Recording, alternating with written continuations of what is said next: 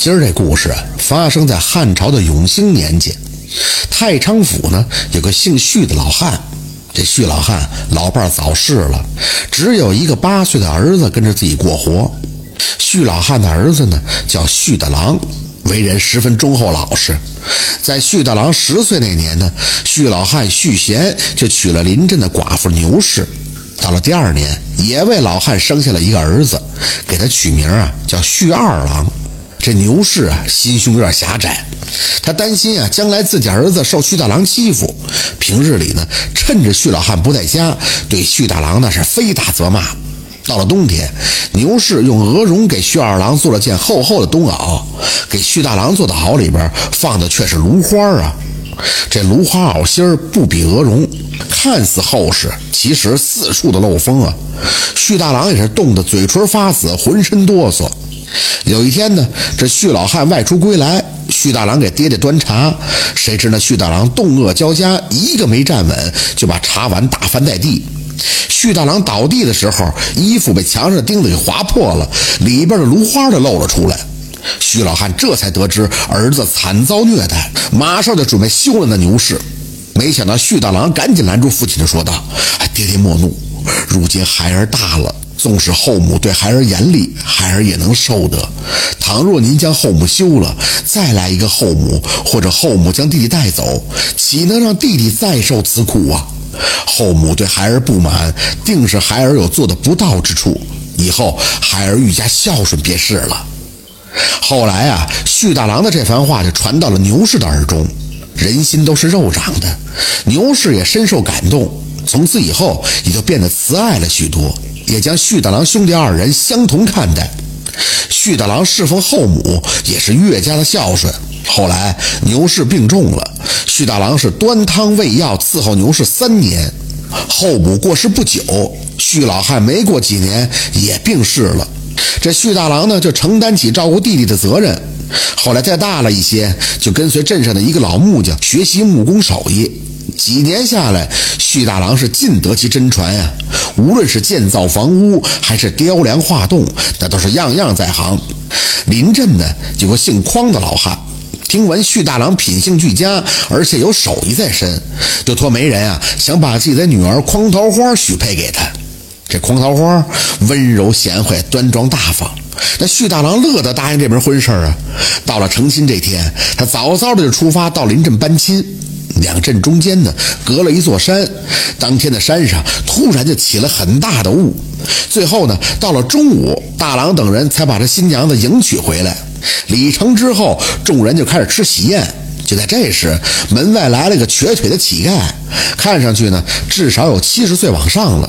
那乞丐在门口唱了个诺，管事儿的就拿出一个馒头，准备把这乞丐打发了。那乞丐就说道。我也是来道喜的，为何不拿好酒好菜招待，只用这一个破馒头打发我？这时，旭大郎就走过来说：“人到七十古来稀呀，老人家也不容易。既然是来道喜的，就请入席就坐吧。”乡邻们呢，素知旭大郎仁爱忠厚，见到旭大郎此举，那更是赞叹不已呀。那老乞丐也不推迟，找了一个座位就喝酒吃菜。酒席一直延续到掌灯的时候，众亲朋们才陆续的散去，只有几个旭大郎的童年好友在屋中闹洞房。就在这时，那乞丐不知何时也走进了洞房，在床的四周走了一圈。几个年轻小伙儿笑道：“嘿，老伯，你也是来闹洞房的吗？”那乞丐笑着说道：“要闹嘞，只不过不是现在，等你们走了以后才闹。”又闹了一阵儿，众人呢就都各自回了家，唯有那老乞丐是无家可归。当时啊正值寒冬腊月，徐大郎怕这老乞丐到外边受冻，便将柴房打扫干净，让老乞丐在家中暂住。等到徐大郎回到自己屋里的时候，蜡烛已经被吹灭了。这徐大郎就说：“娘子为何不点灯啊？你我交杯酒还未曾喝呢。”那新娘就说道：“奴家害羞，相公快些到床上来。”徐大郎摸到娘子的皮肤十分的光滑，可是令他诧异的是，这自家娘子的腿好长啊，这有七八尺长得有。他马上打着了火扇子一看，好，这床上哪里是什么美女佳人呀，分明就是一条大蟒蛇。徐大郎转身就要跑，就被那大蛇缠住了身子。正在这时，那老乞丐在门外听见了动静，朝着徐大郎就喊道：“枕头下边有石灰。”这旭大郎当时正好在床头，用手在枕头下边一摸，果然找到了一包生石灰。他也顾不得那么多了，一把就把那生石灰撒到了蟒蛇的头上。那蟒蛇的两只眼睛被那生石灰刺得生疼，旭大郎这才得以逃脱。那蟒蛇从屋中窜出去想要逃命，被那老乞丐用手中的拐杖一切就斩为了两段。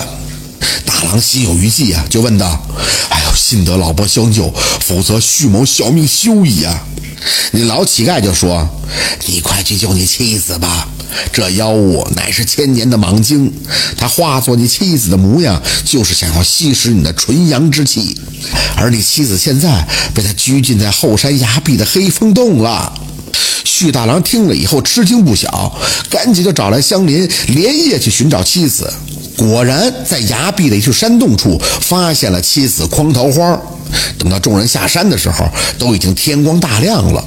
徐大郎这才想起来找那老乞丐拜谢。等到柴房一看，老乞丐早已经不见了踪影，墙上呢还写了四句诗。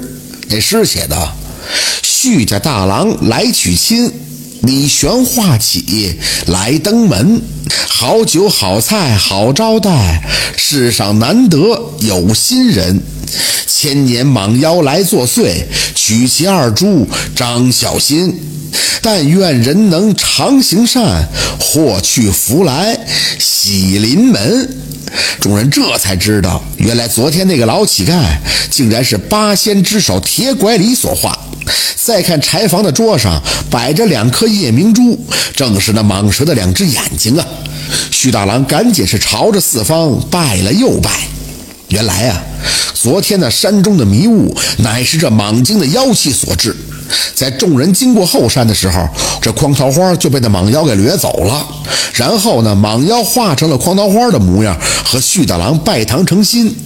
当天呢，这徐大郎又摆了一场宴席，以答谢乡邻们搜山的一夜辛劳。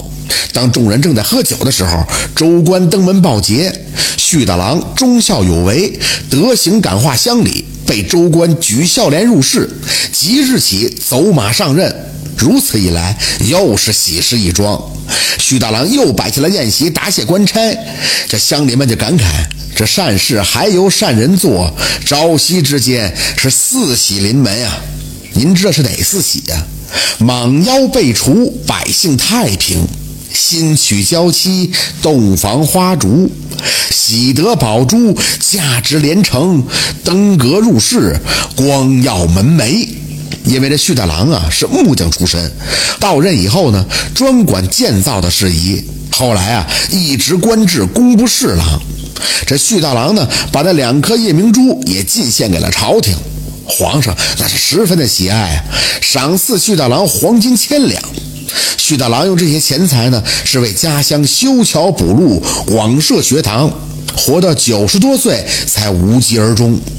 乡邻们也都感念旭大郎的德行，为其修建了旭公祠，世受香火。感谢收听名城故事会，喜欢听故事的朋友，那就点个关注吧。